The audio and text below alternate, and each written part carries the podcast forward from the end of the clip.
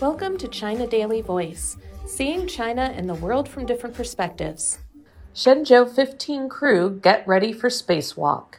The Shenzhou 15 mission crew, who are now inside the Tiangong space station, are scheduled to carry out their first spacewalk soon, according to the China Manned Space Agency.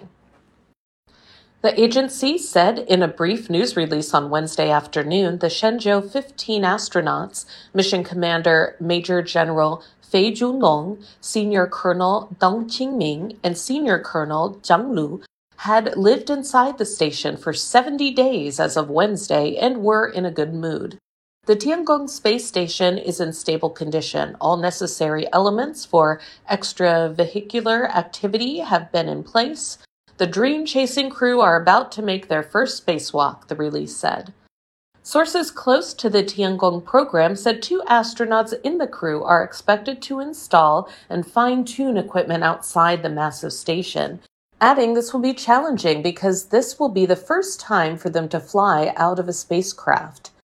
Fei's team arrived at the station on November 30th. They are scheduled to stay until May when they will be relieved by the crew of the Shenzhou 16. Shenzhou 15 marks Fei's return to space after a 17 year wait. The 57 year old veteran was part of the Shenzhou 6 flight in October 2005. This marks the first space journey for both Deng 56 and Zhang 46.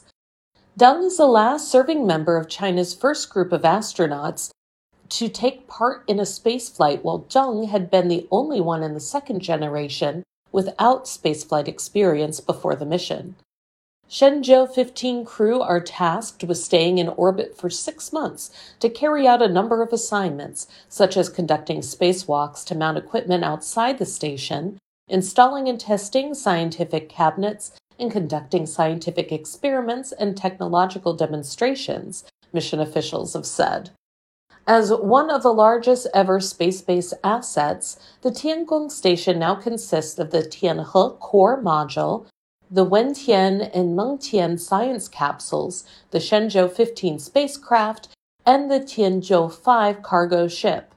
It has an overall weight of nearly 100 metric tons and is expected to operate in orbit for about 10 years and will be open to foreign astronauts in the near future. That's all for today. This is Stephanie, and for more news and analysis, by the paper. Until next time.